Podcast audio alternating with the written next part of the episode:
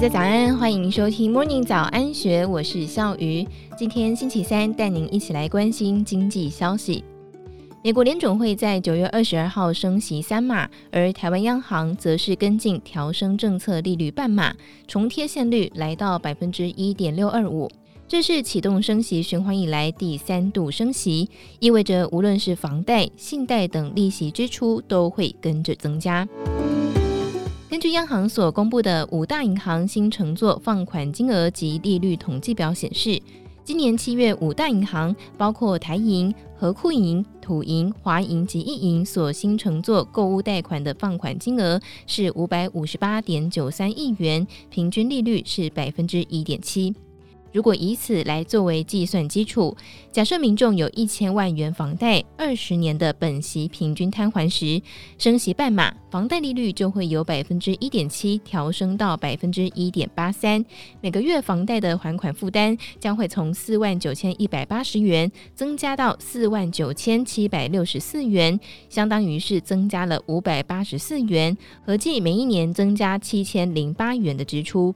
台湾央行在确定升息之后，房贷族未来压力加重。根据联征中心近期公布各县市第二季的房贷情况，具有指标性的六都与新竹县市，观察其核贷成数与平均贷款利率与第一季大不相同。以季表现来看，核贷成数除了北市与新竹县季减少，其余都是增加。其中台南季增零点四个百分点是最多。年表现上，核贷乘数以台中增加了一点零七个百分点为最多，新竹县市呈现双双减少。利率表现上是全面增加，以新竹市增加零点二八个百分点是最多。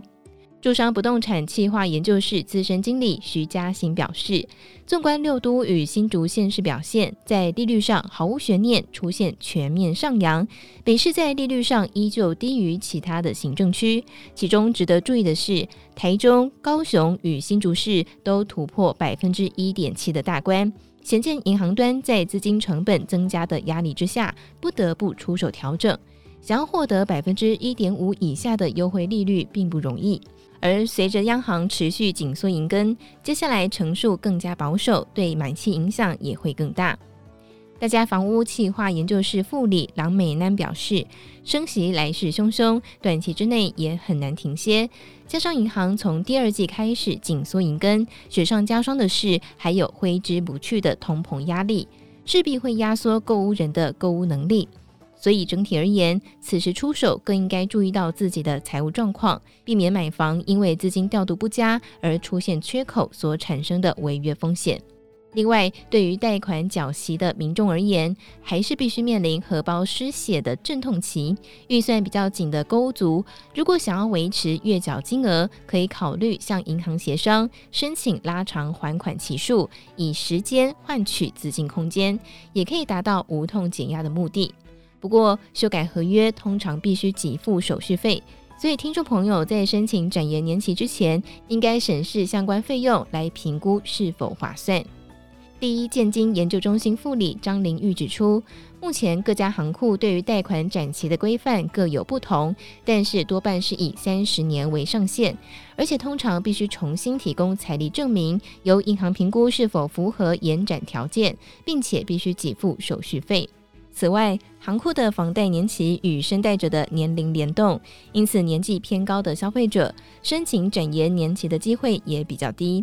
而如果不符合延长年期的条件，还可以选择延长宽限期，将还利不还本的宽限期从原本的三年延长到最多七年，以此来缓和升息的负担。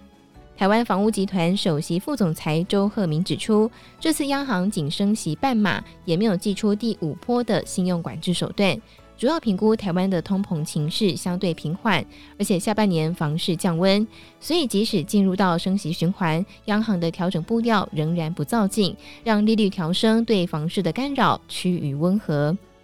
以上内容出自《金周刊》数位内容部，更多精彩内容欢迎参考资讯栏。祝福您有美好的一天，我们明天见，拜拜。